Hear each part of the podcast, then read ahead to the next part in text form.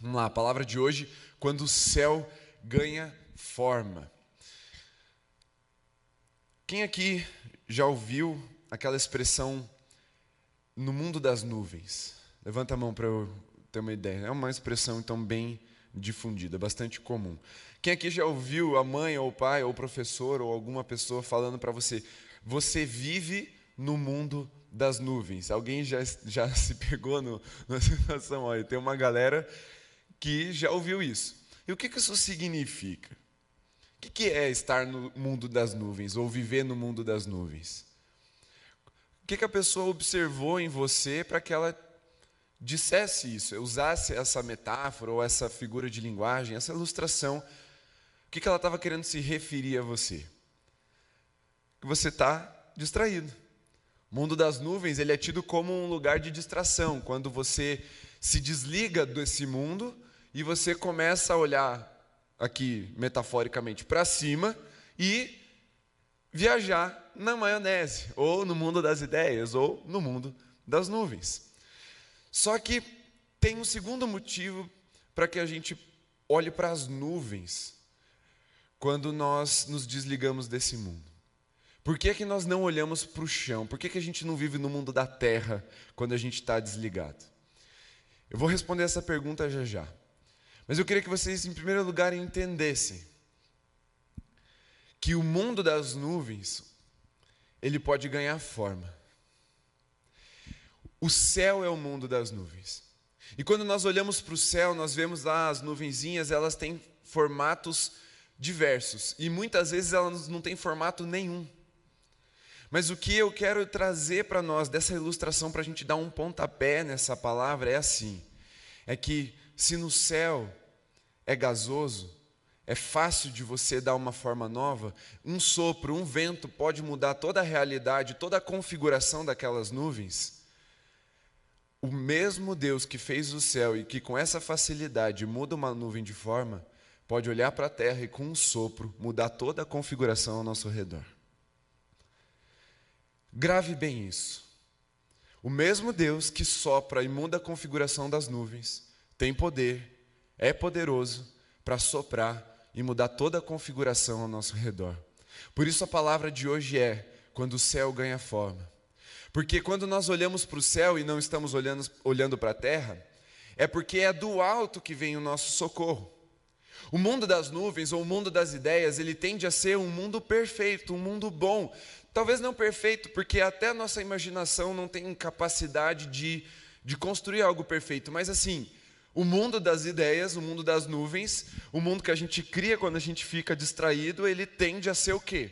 Melhor do que o mundo que a gente está vivendo hoje. Melhor do que a nossa realidade. Quando nós temos a liberdade criativa de começar a imaginar como é a nossa realidade, ou como deveria ser, ou como a gente gostaria que fosse, a gente imagina algo melhor do que é hoje. Certo? Não é, é verdade ou não é? Então, se você tem um Fusca, você imagina que você tem um Mustang quando você está no mundo das nuvens. Por quê? Você, em vez de ouvir aquele barulho da ventoinha batendo, você quer ouvir aquele ronco que faz tremer os ossos quando você acelera o teu carro. E aí você idealiza algo.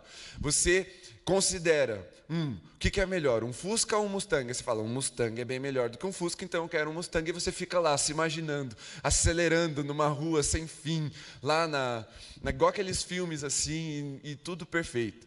Mas quando você sai de casa, vai até a garagem e bate a chave no Fusca, dá aquela engasgada, né? Porque é a realidade, é o que tem para hoje. Via de regra, a gente faz isso nas nossas vidas.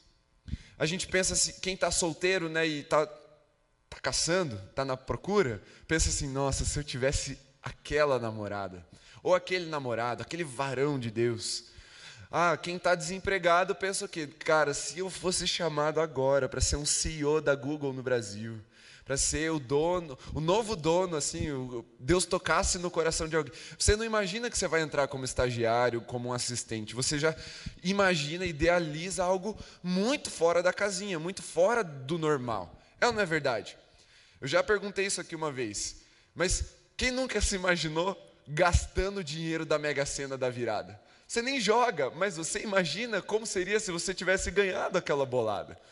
Porque a gente gosta de idealizar. Então, o mundo das nuvens para mim significa duas coisas. Quando a gente se distrai um pouco das coisas terrenas e fica meio avoado, mas também essa segunda, quando a gente percebe que a nossa realidade não está não tá legal, não está do jeito que a gente gostaria ou não está do jeito que deveria ser. E aí a gente começa a buscar soluções, sejam elas palpáveis ou sejam elas as mais utópicas e enfeitadas possíveis. A gente busca. E tudo bem, porque a palavra de Deus diz que eu olho para o monte, para o alto, porque é de lá que vem o meu socorro. Ou seja, quando nós percebemos que a terra que nós pisamos ela não está da forma certa, a gente olha para o céu com uma certa expectativa. Uma expectativa de que há uma resposta, há uma solução. Isso mostra que eu e você não fomos feitos para esse lugar. Nosso destino não é esse, o pó dessa terra. Nós fomos criados para um lugar chamado céu.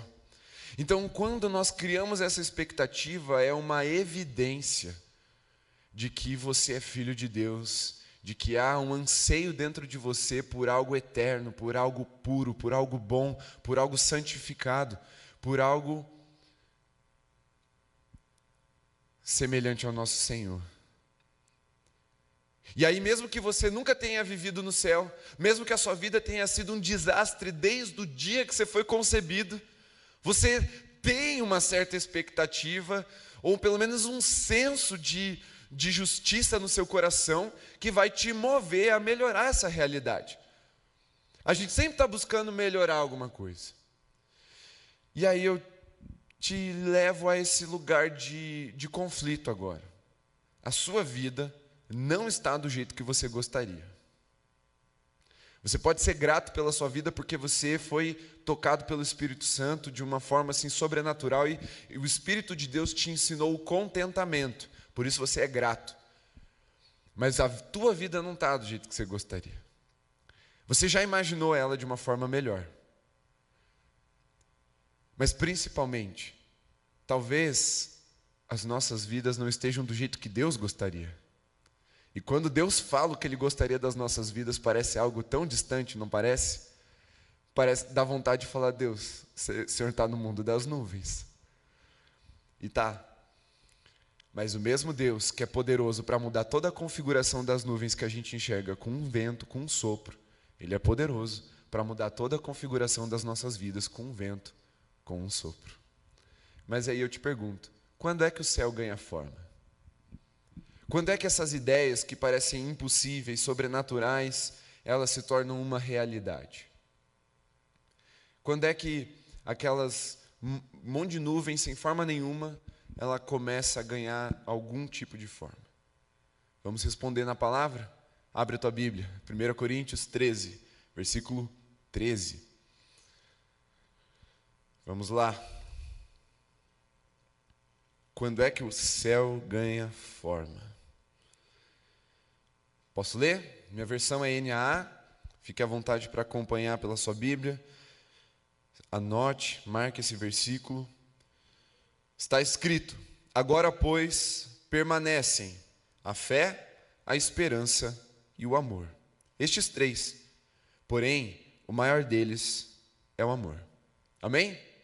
Baixe sua cabeça, feche seus olhos. Senhor, nós cremos na tua palavra, ela é a verdade. Reafirmamos isso incansavelmente, porque temos visto a tua glória se manifestar em nossas vidas e ao nosso redor, porque a tua palavra tem sido trazida, Senhor, e nós temos recebido ela em nossos corações, nós temos guardado ela em nossos corações e nós temos visto o resultado disso nas nossas vidas. Por isso podemos testemunhar do teu poder e da vida que sai dessas linhas, Senhor, que quando nós lemos sabemos que o Senhor é que está falando conosco. E mais uma vez pedimos, fala comigo, fala conosco aqui, Senhor. Fala com a tua igreja, com os teus filhos que estão reunidos em casa, aqueles que estão ouvindo a pregação no YouTube ou em qualquer outra plataforma na internet. Cremos que o Senhor é poderoso para fazer infinitamente mais do que tudo aquilo que pensamos ou imaginamos. Nem os nossos pensamentos são capazes de acompanhar a tua glória, Senhor. E crendo nisso, nos submetemos a ti em nome de Jesus. Amém. Amém? profeta Isaías diz que os planos de Deus são mais altos do que os nossos, os caminhos de Deus são mais altos do que os nossos. E quando ele fala de altura, ele não fala de uma altura assim, o tanto que eu sou mais alto que o Tiago, ou que o Tuca é mais alto que eu. Ele fala de uma altura assim, considerável. O tanto que um prédio é mais alto do que uma formiga. O tanto que o céu é mais alto do que a terra. É essa comparação que o profeta faz. Há uma distância inimaginável naquela época. Hoje a gente já consegue até dizer quantos quilômetros tem daqui até o céu, se você disser que o céu é o final da atmosfera. Mas se você tentar imaginar o universo, você vai ver que o universo não tem fim, é, revelando o caráter de Deus, um Deus infinito, um Deus eterno. Então, quando nós nos deparamos com algumas coisas que Deus fala para a gente, a gente realmente pensa assim, vamos ser sinceros. Pode admitir, porque Deus já viu que você pensou isso, então não tem, não tem problema nenhum se admitir a gente acha que Deus está viajando na maionese. A gente fala, não, Deus, na minha vida não, no do outro eu até acho que dá, mas assim, na minha não dá, é muito complicado. As coisas que, que aconteceram, o meu histórico até aqui, é, é muito difícil de mudar. É, esse meu sentimento de, de, inferioridade é tão grande dentro de mim que não, o Senhor não vai conseguir mudar. Minha identidade está tão destruída, tão distorcida, não, eu não, Senhor, tá, já ficou empedrado dentro de mim.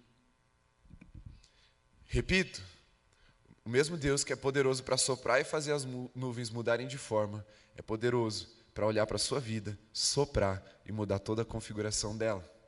Mas vamos lá, como é então que o céu ganha forma? Ou quando é que o céu ganha forma? Paulo fala aos Coríntios, ele está falando de fé, esperança e amor nesse versículo. Mas a primeira é fé. Então, o primeiro momento que o céu ganha forma é quando nós experimentamos a fé, ou seja, quando Jesus é revelado. Sabe, quando eu olho para os evangelhos, Mateus, Marcos, Lucas, João, quando eu olho para a minha vida, antes de eu me entregar a Jesus, ou quando eu olho para aquelas cidades, aqueles vilarejos que Jesus visitava, antes dele chegar, tudo também parecia impossível. Mas quando Jesus se revela como Senhor, Salvador, como Messias, Filho de Deus, o enviado do Pai, aquele que era o Verbo lá no início e sem ele nada do que foi feito se fez, o próprio Deus, esvaziado de sua glória, mas ainda assim poderoso, numa intimidade tremenda com o Pai, esse Jesus, quando ele é revelado, surge o que nós chamamos de fé. Então nós vemos comunidades inteiras passando fome, chega Jesus e fala: Ó, Pai, te dou graças porque o Senhor provê. E aí, cinco pães, dois peixinhos viram um monte de cesto, e sobra um monte e dá para guardar para o dia seguinte ainda. A gente vê Jesus chegando num lugar e fazendo mil dólares virar dois mil. A gente vê Jesus chegando num, numa casa que tem uma panela de comida e essa panela milagrosamente serve 40 pessoas. Nós vemos Jesus chegando na vida de um rapaz que era endemoniado por uma legião de demônios, que ninguém dava jeito, que as pessoas amarravam correntes nele, que as pessoas eh, eh, viam ele andando pelado, fora de si, dormindo nos túmulos, nos buracos, e Jesus, com uma palavra, fala assim: Vai embora, em nome de Jesus. Ele não fala em nome de Jesus, né? Mas ele fala, vai embora. Deus, demônio, não, Senhor, não nos. O que, que o Senhor quer aqui? Não nos mande para o abismo. Os demônios, tudo, quase endemoniaram os demônios, né? Tanto medo que eles ficaram de Jesus. Aí Jesus fala, tá bom, vai para os porcos ali. E aí aquele rapaz, ele, pum, ué, o que aconteceu? A cidade inteira fala, não era aquele cara que andava pelado, acorrentado e todo machucado e, e dormia nos túmulos? O que aconteceu com ele? Ele está ali sentado, são, vestido, né? Importante falar isso. Ele estava vestido aos pés de Jesus e Jesus conversando com ele. E a Bíblia não diz o que é que Jesus estava falando com ele, mas a Bíblia diz o que é que ele falou para Jesus. Jesus, deixa eu ir com o Senhor, deixa eu ir. Daí Jesus fala: Não, não, você vai ficar, conta para todo mundo o que é que Deus fez na sua vida. Aí ele fala: Beleza. Daí ele vai e começa a contar para todo mundo o que é que Deus fez na vida dele. Mas uma situação impossível que humanamente não tinha como mudar. E aí Jesus chega, a fé brota. Por isso o céu começa a ganhar forma quando Jesus é revelado. As nossas vidas, elas voltam a ter um significado, uma razão, um sentido, como Gustavo falou agora na consagração, quando Jesus se revela, quando a presença de Deus se manifesta na figura de Jesus para as nossas vidas. Porque assim, a palavra de Deus diz que do que adianta ganhar o mundo inteiro e perder a sua alma. Não vale, não vale nada. A nossa vida só vai ter sentido se ela der continuidade na eternidade. Se há algo para além daquilo que nós vivemos terrenamente. E Jesus, quando se revela para nós, a primeira coisa que ele se revela é como Salvador. É onde a fé surge. E a palavra de Deus também diz que nós somos salvos por meio da fé. A salvação eterna, para a vida eterna, é a primeira coisa que ganha forma nas nossas vidas quando Jesus é revelado para nós. É a primeira esperança, é a primeira coisa que não faz sentido nesse mundo, é a primeira coisa que eu e você não podíamos resolver com as nossas próprias forças, porque a Bíblia diz que nós éramos pecadores e merecíamos o inferno, nós merecíamos a condenação e não tinha nada que a gente pudesse fazer para conseguir ser salvo, e aí Jesus se revela e fala: esse problema aí eu resolvo. Por isso que o céu ganha forma na figura de Jesus. Porque quando o homem não podia mais mudar a realidade de condenação e perdição, Paulo descreve lá em Filipenses 2 que Jesus, sabendo que era Deus, que ser como Deus não era algo que ele deveria se apegar, mas se esvaziou, assumiu a figura humana, o céu, o Criador, o Verbo vivo, tomando forma, sendo formatado.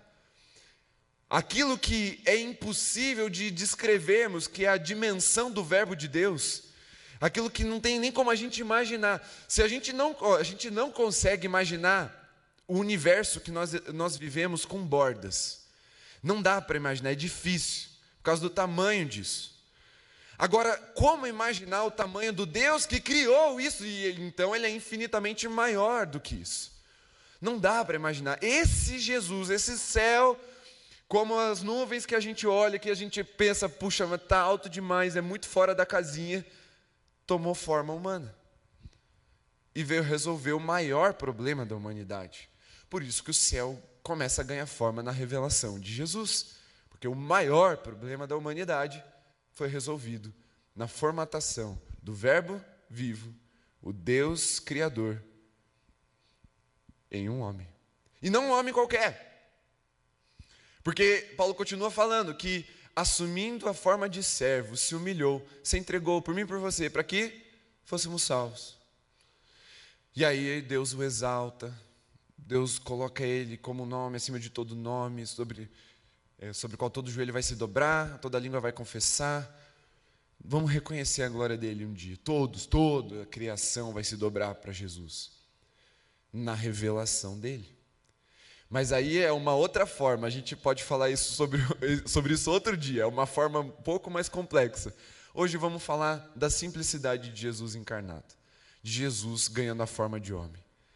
E aí, ele vive uma vida santa, perfeita, em obediência ao Pai.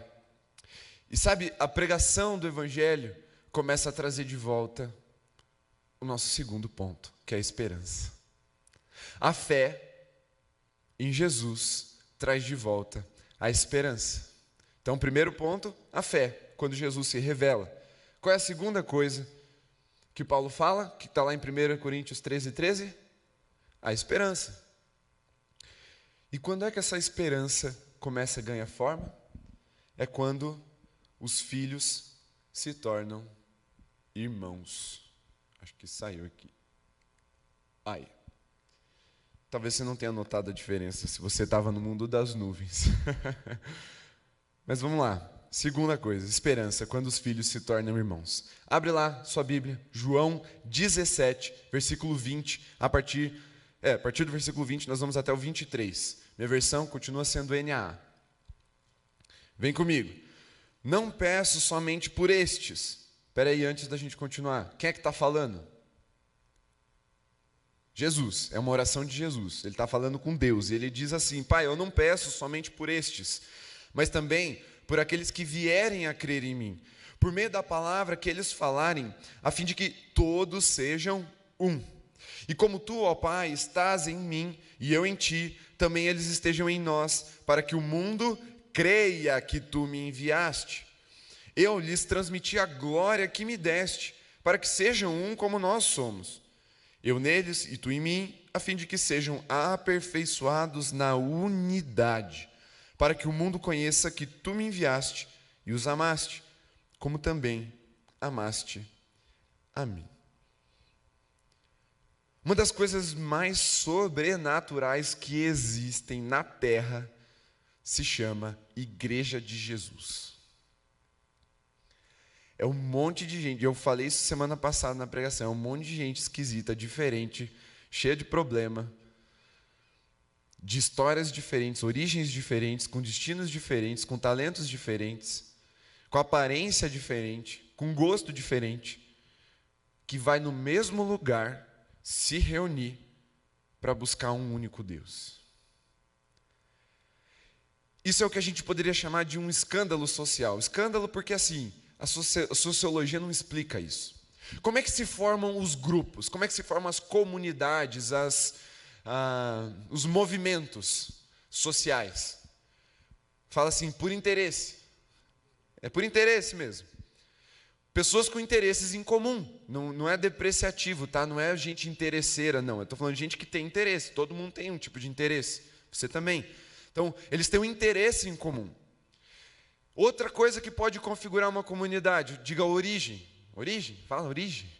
É, a gente é uma nação, a gente se reúne como. Nós somos brasileiros, então a gente tem um, um certo senso de pertencimento por causa da nossa origem. Nascemos no Brasil. Ou aquele que nasceu em Curitiba, no Curitibano. E aí aquele que nasceu no Xaxim, no Xaxim. E aí você vai indo, e você vai vendo que a origem da pessoa vai gerando, fazendo com que ela se reúna com outras com a mesma origem. Outra coisa que pode gerar uma comunidade, como eu disse, é o destino, né? o, o, o, o alvo, o objetivo que aquelas pessoas estabeleceram. Então estamos caminhando para o mesmo lugar, então vamos junto. Então, quando as pessoas caminhavam, principalmente na antiguidade, quando as viagens eram feitas a pé ou de carroça, de cavalo, você juntava um grupo porque era mais seguro você caminhar, mas era uma pessoa que tinha o mesmo destino. Quando você vê no filme alguém fazendo assim, ó, pedindo carona, quando é que ela se, se reúne com um caminhoneiro ou com alguém para dar carona? É quando elas vão para o mesmo lugar. Então, o destino também pode ajuntar, reunir pessoas. Mas a igreja ela é um escândalo social, a sociologia não explica ela, porque assim, tem gente que está aqui e vai para o Japão, né, Heitor? Tem gente que está aqui e vai ficar aqui para sempre. Tem gente que veio daqui e vai ficar aqui. Tem gente que veio de Boston. Hoje nós temos uma visitante de Boston e veio para cá. Tem gente que mora lá no Xaxim, como eu falei, veio para cá. Tem gente que mora aqui no Campo Comprido veio para cá. A origem não, não é igual. Tem gente de todas as nações. Porque quando nós vemos a pregação do Evangelho acontecendo lá em Atos, as pessoas ficam assim, escandalizadas, chocadas. Como pode? Aqui tem grego, aqui tem judeu, aqui tem é, da Ásia, gente. Aí eles começam a citar um monte de nome esquisito de cidade da época, assim da, do ponto, de não sei da onde, e aí começa a falar gente de todas as origens. Ali, quando a igreja ainda era um embrião, ela já começou a gerar escândalo nas pessoas, porque não faz sentido. Ela não tem uma forma assim humanamente explicável. Ela só se reúne. Só pode explicar a igreja de Jesus sobrenaturalmente. Por quê? E aí a palavra de Deus nos diz que em uma só fé, um só batismo, debaixo de um só Senhor. Só que tudo isso é abstrato demais para a sociologia explicar. Isso é abstrato demais, porque eu não me pareço com a maioria de vocês. Se você for ver outros tipos de religião, todo mundo é meio parecido. Porque eles se vestem igual. Porque eles andam igual, porque eles falam igual. Mas a igreja de Jesus ela é tão orgânica, ela é tão sobrenatural, que tem gente que vem às vezes no culto de jovens de terno, e eu sou pastor, eu nunca vesti uma gravata no culto de jovens, a não ser no dia da minha ordenação. Mas o cara que chega de terno aqui, ninguém ficou olhando torto para ele. Eu acho que ninguém ficou olhando torto para ele. Mas assim, da mesma forma que tem, um, tem até argentino aqui hoje, está com a camiseta do Boca Juniors ali, misericórdia. Tem uns atleticanos, tem uns coxa branca e tá tudo bem. Esse tipo de roupa, porque não é isso que importa para nós, porque não é isso que nos une. O que nos une é a esperança que nós temos. E a esperança num Jesus que veio, morreu por nós, nos salvou, mas ele ressuscitou e ele falou que ia voltar. E a nossa esperança, ela é revelada para o mundo nesse escândalo, chamado Igreja de Jesus. Porque quando Jesus está orando essa oração, ele fala: Senhor, Pai, né, eu oro por eles para que eles sejam aperfeiçoados na unidade, para que o mundo creia que o Senhor me enviou. A nossa esperança, ela é como uma tela uma tela que passa uma luz que revela Jesus. Jesus está falando assim: olha, quando vocês se reunirem e forem aperfeiçoados na unidade, as pessoas vão ver que eu estou com vocês como eu estou com o Pai, que o Pai está em mim e vocês em nós, e aí Jesus começa a botar todo mundo no mesmo bolo. Aquele monte de nuvenzinha separada que era a minha vida, a sua vida, as nossas vidas antes de encontrar Jesus e de todos os nossos irmãos e todos aqueles que são aqui membros da Alameda, você que está nos acompanhando em casa. Nesse horário, sábado, às 19 horas, nós nos reunimos e começamos a fazer a mesma coisa quando as nuvens juntam. Mas ainda não tem bem um formato. Tem uma unidade. E essa unidade nos aperfeiçoa para que Jesus seja revelado. Então, quando o céu ganha forma, primeiro na fé, Jesus sendo revelado, segundo na esperança, quando os irmãos se juntam. É quando nós somos salvos em Jesus, nós somos filhos de Deus. Paulo fala lá em Romanos que nós somos adotados. Então, o espírito da adoção, ele testifica no nosso espírito que somos os filhos de Deus. Mas ninguém é filho único. Então, quando o filho se torna irmão, é quando a esperança continua dando a forma do céu. Primeiro a fé, depois a esperança. Primeiro em Jesus, depois na reunião do corpo de Jesus. Fé e esperança. Muito bom. Porque, vamos lá.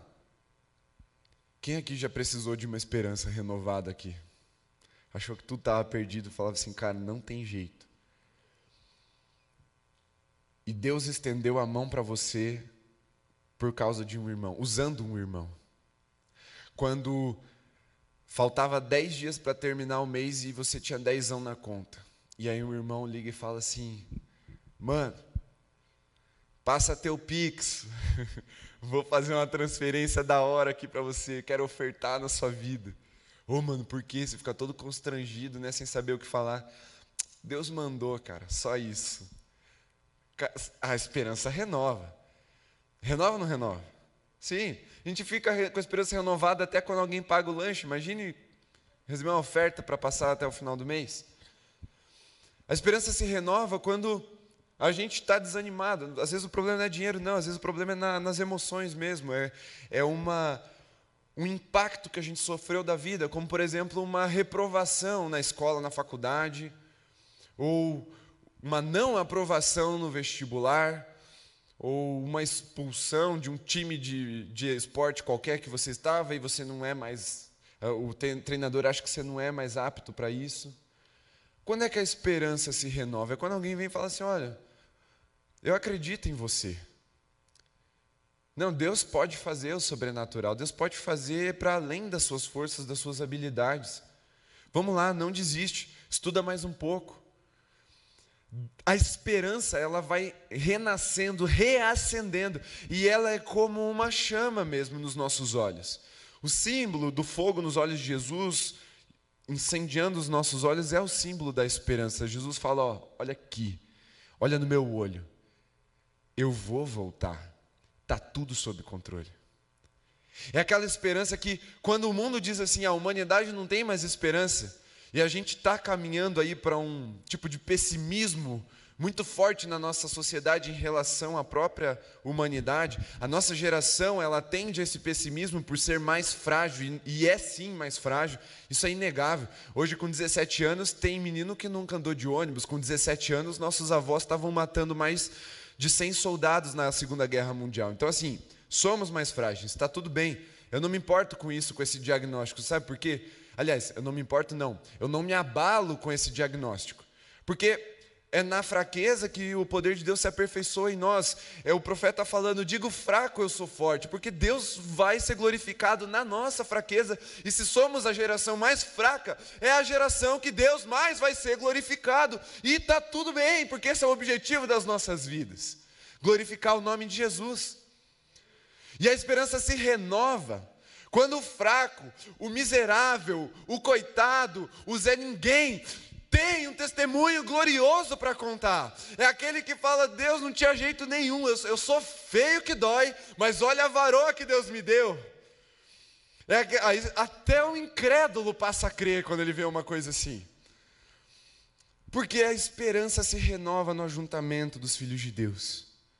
É quando o céu continua ganhando forma. Primeiro, na salvação individual, revelação de Jesus. Segundo, na na responsabilidade do corpo, do envolvimento do corpo, do filho se tornando irmão, aquela continuidade da fé, aquele amadurecimento, aquele poder vindo sobre nós, se manifestando e o, o, dom que antes não sabia exatamente o que fazer com ela, agora com ele, parece que eu, eu quero usar em todo mundo. E seja ele qual for o seu dom, seja ele qual for o seu talento, é na irmandade dos filhos de Deus que a esperança renova. E aí, essa chama que tem nos seus olhos, que não deixa você se abalar quando o dia mal vem, quando a tempestade chega, quando você perde tudo, quando vem um ciclone, quando acaba a grana, é essa chama que revela Jesus para o mundo. Foi Jesus que falou. Porque se tem uma coisa que nós somos atacados é, é, pelo funcionamento da igreja. Assim, a, a, sociedade, a mídia, ataca muito a igreja, especialmente as igrejas evangélicas. Porque nós temos um estereótipo na mídia, por causa das coisas que aparecem na televisão, e as pessoas acham que é um, uma coisa esquisita lá. Não, não, vou descrever aqui, não vale a pena, mas assim, é, você sabe o que eu estou falando. Você não sabe, ora aí, irmão, você precisa saber. Mas vamos lá. É um estereótipo. Mas quando elas ouvem a gente falando que a gente vive aqui, entre irmãos, elas querem fazer parte. Porque mesmo que elas não consigam enxergar Jesus ainda, mesmo que elas não consigam enxergar o Deus que salva, Deus Pai, eles vão ver um monte de irmão. E, cara, se tem irmão reunido, tem pai. Porque irmãos só se reúnem debaixo da autoridade de um pai. Irmãos só se ajuntam na mesa de um pai. A coisa mais comum de acontecer, naturalmente falando, é assim: o pai morreu, cada irmão vai para o seu canto. Biblicamente falando, acontece muito. Muito mesmo. Depois que morre o Isaac, que tem os filhos gêmeos, Esaú e Jacó, a Bíblia mal fala de Esaú. Cada um vai para o canto. Depois volta lá, tem um reencontro, mas assim, é o pai que atrai os filhos. E se tem filhos, irmãos reunidos, tem um pai. Aí a pessoa fala, cara, será que não tem? A pessoa pode ser incrédula, ateia, cética, o que for. Poxa, se tem filho, e esses filhos são irmãos, então tem um pai. A esperança é renovada. Até daquele que já tentou de tudo.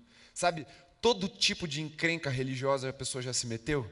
Já foi para um lado, já foi para o outro, já fez é, mandinga, é, como é que chama aquelas coisas que a gente faz? faz?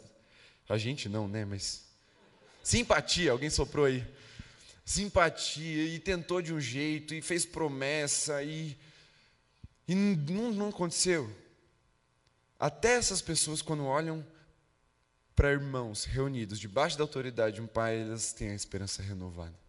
E aí aquilo que parecia só uma ilusão, só um mundo das nuvens, começa a ganhar forma na vida dela também. Primeiro a fé, depois a esperança.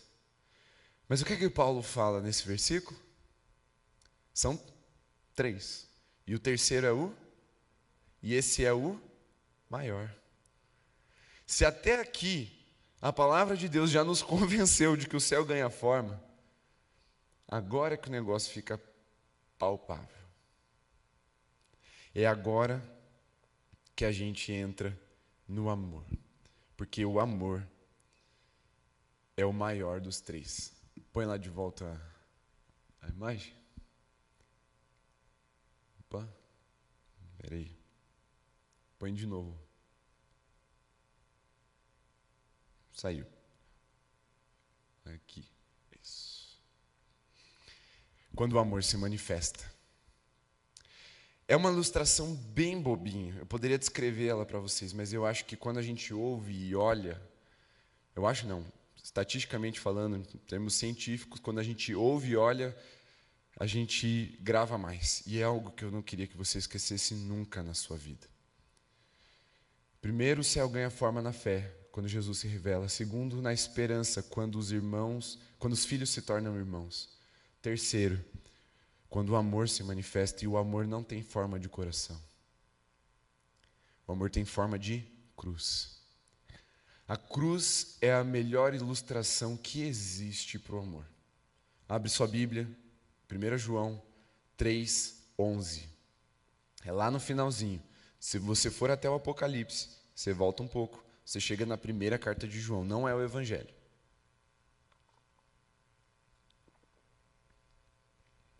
Está escrito: Porque a mensagem que vocês ouviram desde o princípio é esta: que nos amemos uns aos outros. Não sejamos como Caim, que era maligno e matou seu irmão. E por que o matou? Porque suas obras eram más e as de seu irmão eram justas. Irmãos, não se admirem se o mundo odeia vocês. Nós sabemos que já passamos da morte para a vida porque amamos os irmãos. Quem não ama permanece na morte. Todo aquele que odeia o seu irmão é assassino, e vocês sabem que todo assassino não tem a vida eterna permanente em si. Nisto conhecemos o amor, que Cristo deu a sua vida por nós. Portanto, também nós devemos dar a nossa vida pelos irmãos. Ora, se alguém possui recursos deste mundo e vê seu irmão passar necessidade, mas fecha o coração para essa pessoa, como pode permanecer nele o amor de Deus? Filhinhos, não amemos de palavra, nem de boca para fora, mas de fato e de verdade. Vamos lá, o maior. Aqui o negócio fica mais em cima, assim, mais tocável, mais palpável. Porque se antes éramos ali um, um punhado ajuntado, agora existe algo que nos dá uma forma, uma identidade. É o amor. Ele é o maior porque ele nos identifica. Ele nos ele imprime em nós quem Deus é. Porque o mesmo João fala que Deus é amor. Só que esse é o mais difícil. E por que, é que ele usa o exemplo de dois irmãos para falar sobre o não amor? Fala assim, porque amar o irmão é difícil. Você sabe que é. Seu irmão, às vezes, quase sempre, vai dar uma pentelhada lá. Vai te encher o saco. Vai te incomodar, vai te provocar. Ele vai competir com você pela atenção dos seus pais. E para isso ele vai tentar, de alguma forma, sujar a sua imagem. Irmãos brigam, irmãos competem, é evolutivo. Dizem que isso é, dá, é, dá para ver na natureza. Tem uma espécie de tubarão que, quando há fecundação, surgem cinco fetos de tubarão. E eles vão se desenvolvendo ali dentro do, do útero da, da tubarão. Eu não sei como é que é o feminino de tubarão. E nem vou tentar, nem vou me arriscar. Só que só nasce um, sempre só nasce um nessa espécie. Porque dentro do útero só sobrevive um, porque eles se matam, aí nasce o mais forte. Existe uma espécie de pato que a mãe faz o ninho assim, ela coloca um círculo de pedras, bota os ovos lá dentro. E aí quando choca, a mãe só vai alimentar aquele que estiver dentro do círculo. Então, quando ela vai pegar comida, os patinhos começam a se empurrar para fora. E aí o mais forte sobrevive. E mesmo que entre nós, seres humanos, que temos a natureza divina em nós, temos uma mente diferenciada, nós temos o sopro do Espírito nas nossas narinas e nos coloca a imagem e semelhança de Deus, mesmo nós, quando nos deixamos ser levados pela nossa carnalidade, competimos pela atenção do, dos nossos pais contra os nossos irmãos. Por quê? Porque eles são o maior risco à nossa, nossa atenção, a atenção que nós temos dos nossos pais. Então a gente compete. Mas é saudável num certo ponto. A gente evolui, a gente aprende, nós somos edificados. Quem tem irmão é muito mais paciente do que quem é filho único. Isso é um fato. Então, o irmão é difícil de da gente conviver. O irmão sempre é mais esquisito do que a gente. A gente nunca acha que a gente é o mais esquisito da família. Se acha, ainda é para acusar, tipo, para falar que o outro fica te rejeitando. É, é de alguma forma para atacar o seu irmão. Então, assim, há uma natureza que entra em conflito quando os filhos de Deus se tornam irmãos. E é exatamente por causa dessa, dessa dificuldade que o amor é o maior. Porque ele nos leva a vencer isso, e vencendo isso, fazemos o que é naturalmente impossível. E mais uma vez, Jesus é revelado. O céu ganha forma. Quando as pessoas olham para a igreja, e a igreja está convivendo, vivendo debaixo do amor de Deus, em amor, elas falam: esse negócio não é de outro mundo. E sabe, elas têm razão quando elas falam isso. Esse negócio de igreja é de outro mundo. Esse negócio de irmãos vivendo em amor é de outro mundo. É quando o céu ganha forma aqui na terra. E o amor, ele é sacrificial. Primeira coisa, desconstrói a ideia midiática, hollywoodiana que você tem de amor. Amor você não encontra nos livros de romance, amor você encontra nos livros da Bíblia. Amor é sacrifício, é a definição do amor de Deus, é sacrifício. A gente poderia traduzir amor por sacrifício. Tamanho o entrelaçamento entre essas duas coisas. Porque ele fala como Jesus nos amou, se colocando numa cruz a cruz é o símbolo máximo do sacrifício de Jesus. E ele fala, o apóstolo João fala que nós precisamos fazer assim uns pelos outros, pelos irmãos. E aí você fala, mas até aquele irmão, principalmente aquele irmão, aquele irmão mais difícil, porque aí é um sacrifício, porque aí você está amando de verdade. Porque você só ama de verdade quando o negócio não está fácil, porque senão é conveniência. Amor é sacrifício, amor é entrega, amor é doação. É você se colocar na cruz em favor de alguém. E a cruz aqui é o símbolo de sacrifício e humilhação. É você insistir e além daquilo que é afinidade e além daquilo que é interesse em comum. É por isso que a gente consegue viver dessa forma. É porque o amor de Deus se manifesta e o céu ganha forma na igreja. É quando isso deixa de ser uma reunião apenas e passa a ser um relacionamento, um vínculo. Um lugar onde nós podemos servir uns aos outros. E se o amor é sacrificial, ele não é um sentimento. Porque ninguém sente que está Ai, tô, tô sentindo que eu quero me sacrificar. Ninguém sente, não sente mesmo. Isso não vem de dentro, isso vem do alto. O sacrifício não vem de dentro, vem do alto. Mas é aí que nós mostramos, revelamos a identidade de Deus em nós. Se o mundo crê quando nós somos aperfeiçoados na unidade, o aperfeiçoamento da unidade se chama amor. Mas eu sou muito realista. Eu não vou te iludir aqui, dizendo vai, ah, vai ser fácil. Nossa, você vai olhar para o seu irmão e vai estourar coraçãozinho do lado da tua orelha. Não vai. O amor não é aquilo que vem de dentro, aquela coisa sentida.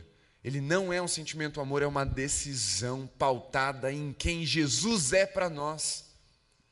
E é isso que o apóstolo João está nos ensinando. O amor é o maior de todos, porque ele nos identifica, ele nos dá uma forma. E quando as pessoas olham para nós, quando nós olhamos para nós, nós falamos: é, esse negócio é de Deus mesmo. Esse negócio é de Jesus. Esse negócio de outro mundo.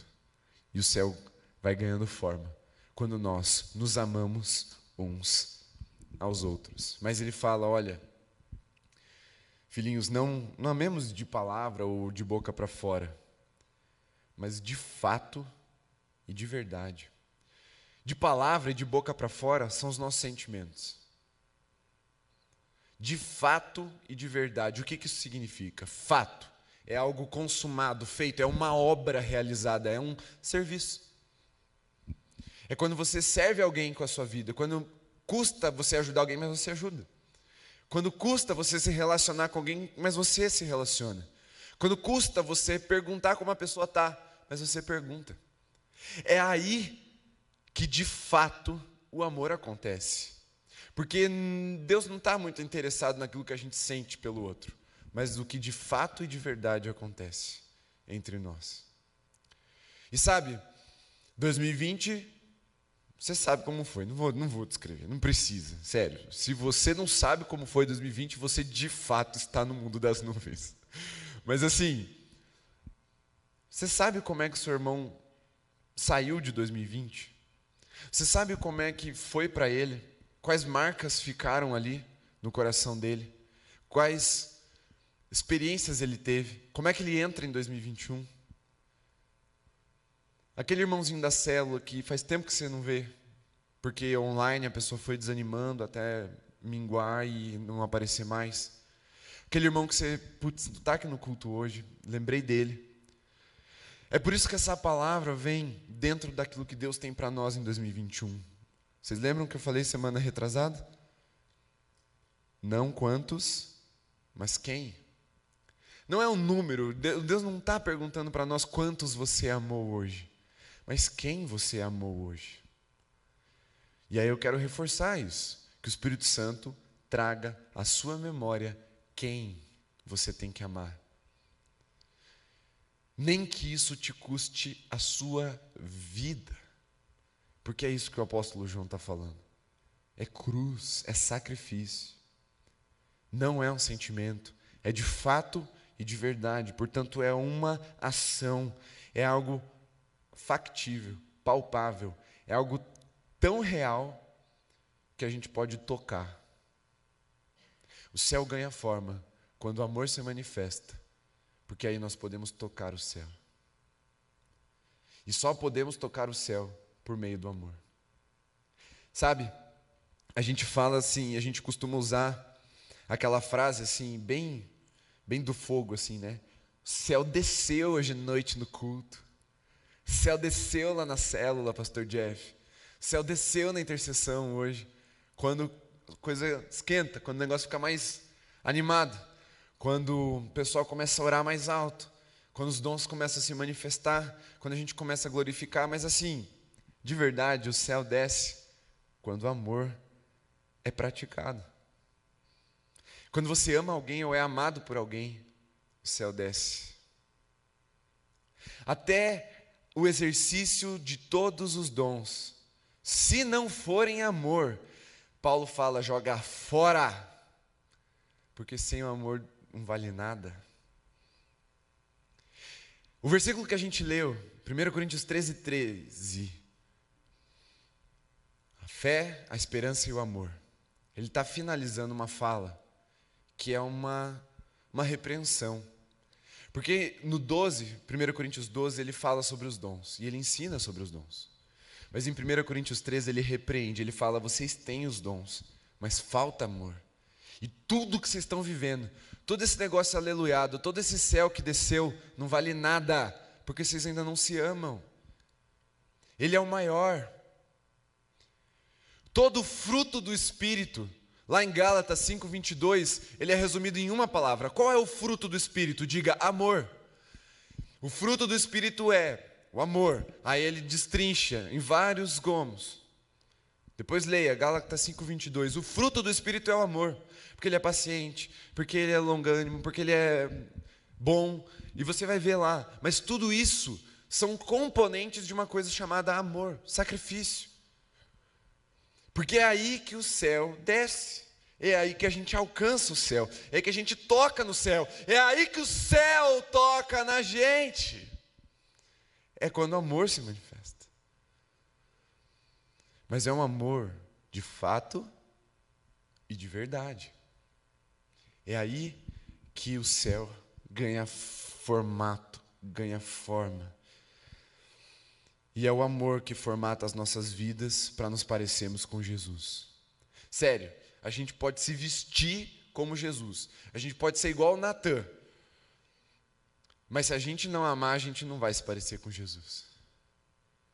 Quem sabe o Natan, ele é ele é muito parecido com Jesus fisicamente, assim, o cabelo e tal.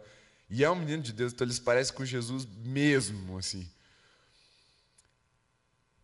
Mas a gente não precisa ser fisicamente parecido com Jesus. A gente precisa ter uma identidade espiritual no amor. E aí sim seremos como Jesus. E Paulo fala: "Sede meus imitadores como eu sou de Cristo". Vamos combinar. Paulo não era um cara romântico. Paulo não era um cara assim fofinho. Não é o cara que ia te dar um abraço caloroso. Paulo era o cara que via e descia a lenha na pregação. Paulo era o cara que repreendia mesmo. Mas ele pagava um preço altíssimo para que o evangelho fosse pregado. Então, o amor de Paulo se assemelhava a Jesus porque ele se sacrificava em favor dos irmãos. E é isso que nós temos que aprender: ser imitador de Jesus no amor. O amor formata as nossas vidas. Podemos dizer, nessa imagem, que os dons são as nuvens, como você está vendo ali.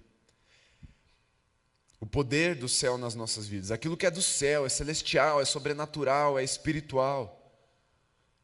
Mas o que é que nos dá o acesso a isso? É o amor. E aí o amor é a cruz. É a identidade de Deus em nós. Por isso a cruz é o maior símbolo de amor. A melhor representação simbólica do amor é a cruz. Porque um dia Jesus foi pregado lá. Vamos terminar? Fique em pé.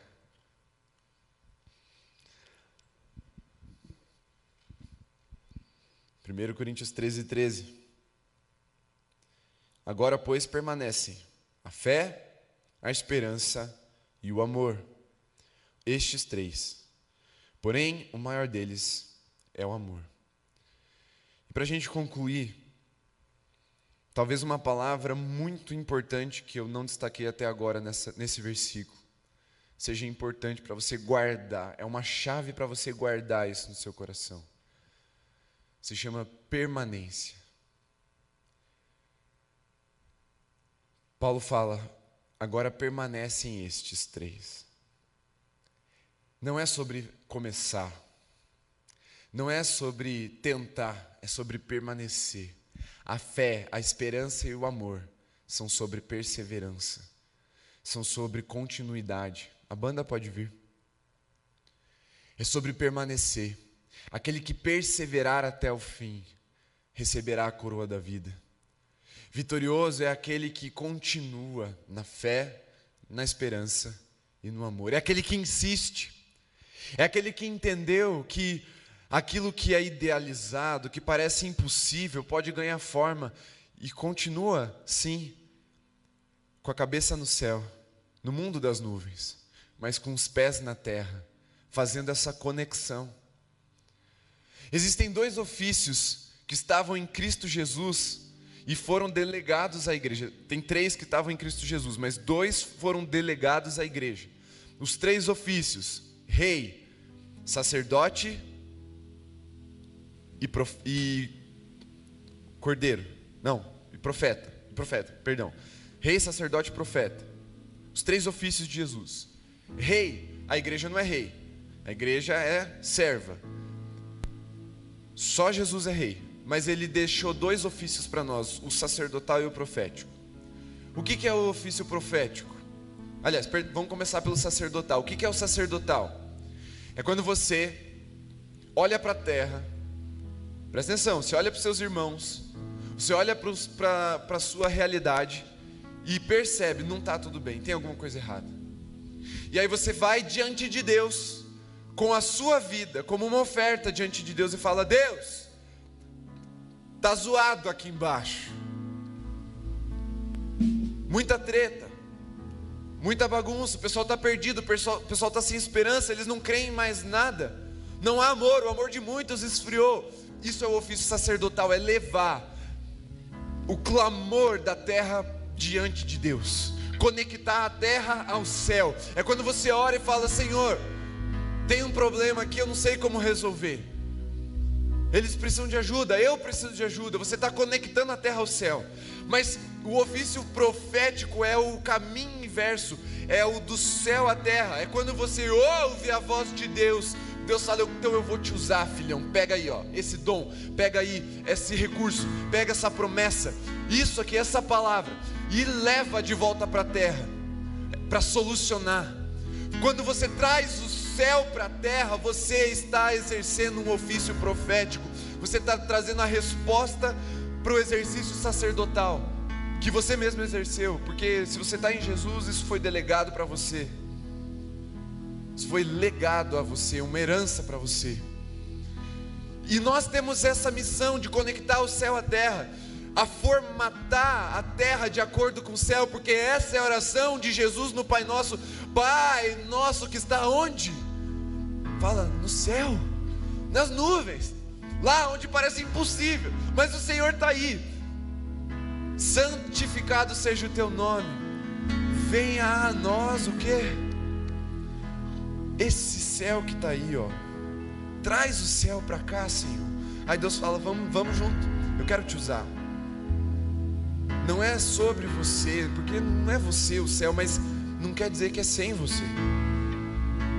É sobre Jesus, mas é com você. O pastor Daniel ensinou isso, eu nunca vou esquecer. Só que para isso você vai precisar amar.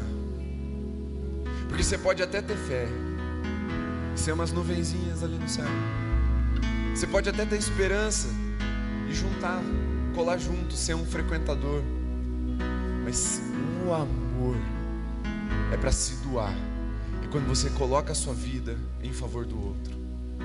É aí que você ganha a forma do céu.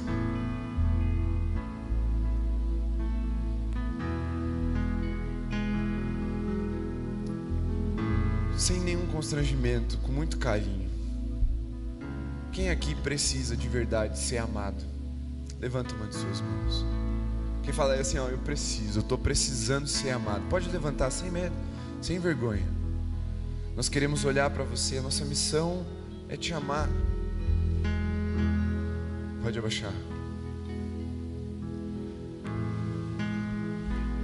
Às vezes o caminho é difícil porque nós não nos conhecemos, porque estamos em distanciamento, por segurança sanitária, porque você chegou na hora que o culto começou, o pastor já estava orando, o louvor já estava rolando, você não conseguiu conversar com ninguém, aí o culto acaba, você vai embora rapidinho, aí você não foi na célula ainda, aí fica difícil porque não houve o contato. Meu querido, se você precisa ser amado, eu só vou te pedir uma chance. Faça esse caminho assim de se, se revelar, falar: olha, eu estou aqui. Porque o que nós vivemos hoje é difícil de romper sendo seguro. Então eu preciso que você faça esse caminho de procurar o nosso time. Lá atrás, naquele balcão, está escrito stand de integração. Vai estar tá um casal ali. Eles vão receber você. Eles vão pegar o seu nome, seu telefone. E ainda essa semana, ou eu, ou um líder de célula, ou um dos nossos pastores vai entrar em contato com você, porque a gente precisa desse contato. É por causa de vocês que Jesus ainda não arrebatou quem é crente, quem é filho. Jesus fala nessa mesma oração: Senhor, eu não peço que o Senhor os tire do mundo. Eu quero que eles fiquem no mundo, porque o mundo ainda vai crer que, os, que nós somos um e o Senhor vai se revelar na igreja, no amor na unidade aperfeiçoada. Mas nós somos limitados, isso você precisa entender. Eu não vou te iludir dizendo que eu vou enxergar todo mundo, porque eu não vou, eu não consigo, eu uso óculos e minha visão é ruim. Mas assim, às vezes passa batido, às vezes a nossa cabeça estava nas nuvens. Às vezes você vai precisar fazer um barulho falando: Eu preciso de ajuda, eu preciso de oração, eu preciso de um contato, eu preciso de um amigo, eu preciso de um irmão. Faça isso, não, não, não caia no engano do inimigo de que você é isolado, de que ninguém te ama, de que ninguém te quer. Porque às vezes acontecem sim algumas coisas, inclusive dentro da igreja, como eu falei há dois sábados atrás, e magoam a gente, ferem a gente, uma omissão, uma desatenção, uma palavra que veio atravessada. Mas não deixe o inimigo te isolar. Porque lá o apóstolo Pedro ele fala que o inimigo ele fica rodeando como um leão, procurando alguém para devorar. E sabe, o inimigo procura quem está isolado. Como o leão, quem o leão caça? Não é o búfalo que está no meio da manada, é o búfalo que ficou para trás, é o búfalo que está machucado, é o animal que está mais isolado dos demais. Quando Pedro fala que o diabo está assim, é esse tipo de gente que está mais suscetível aos ataques do inimigo. Mas você não precisa ficar isolado. Dá um grito, dá um berro, e a gente volta com a manada e te pega. Mas eu preciso que você faça isso, porque às vezes nós estamos tão focados no que Deus tem para nós e acabamos não percebendo, e não é por maldade, não, é limitação humana mesmo. E talvez Deus queira que você deixe esse isolamento. Eu não estou falando do isolamento social, nada a ver com Covid, tá? Estou falando de isolamento existencial, na vida. Você precisa de irmão, você precisa de amigo, você precisa caminhar junto. E aí você vai nos procurar. Hoje eu não vou fazer o apelo. O desafio está lançado. Você tem vários meios de fazer isso. Você que está pela internet, eu vou te falar para você fazer isso pelo, pelo Instagram do Holy. Você que está em casa aí nos acompanhando e está numa situação dessa. Mas você que está aqui, você tem o stand. Você pode nos procurar ao final do culto. Você pode conversar com quem está do teu lado aí. Às vezes é ele que Deus vai usar para te amar. Pode falar, não tem problema. Mantenha ali o distanciamento, não encosta. Mas às vezes Deus vai. Vai que Ele quer te dar uma oferta hoje. Vai que Ele quer pagar o teu lanche. Pode ser? Então deixa Deus te usar, irmão. Sacrifício. Deixa eu te perguntar uma coisa: quem aqui está disposto a não lanchar hoje à noite para dar uma oferta para um irmão aí? Não precisa levantar a mão, não. Desculpa, perdão. Não precisa levantar a mão, mas deixa Deus te usar. Olha para alguém aí, mira. Fala, Deus vai amar essa pessoa hoje. Eu vou dar o meu, todo o meu dinheiro do lanche para a pessoa. Às vezes Deus quer dar um, alguma coisa, um livro, uma, sua Bíblia, um objeto, seu tênis, seu casaco. Cara, deixa Deus te usar. Aí as pessoas vão olhar falar, como assim? Alguém tirou o tênis do pé e deu para você? Cara, deixa eu te apresentar a igreja de Jesus. Deixa eu te apresentar o que é o amor de verdade, é sacrifício. Não é o tênis velho que que eu não uso mais, é o tênis que está no meu pé hoje. Eu queria ter um pé menor para ter mais chance de dar o meu tênis para alguém. Eu conheço duas pessoas que calçam o mesmo número que eu só, então não vai dar. É difícil. Depois eu vou ver se cabe no teu pé, porque você é um deles. E o outro eu já dei um tênis, então não vou dar outro hoje. Mas é isso. Deixa Deus te usar de alguma forma. Não fica esperando o amor vir. Leve o amor e o amor vai chegar em você. O céu vai te tocar. Vamos orar? Mas hoje a oração é todo mundo. Vamos todo mundo orar falando: Deus, eu quero amar. Poxa, essa é uma oração difícil de fazer. Se você sabe o que eu estou falando, é difícil. E hoje você sabe. Vamos pedir para Deus ensinar a gente a amar. Amamos a Deus na nossa fé, mas amar o próximo é que é complicado, porque tem que ser prático, de fato e de verdade.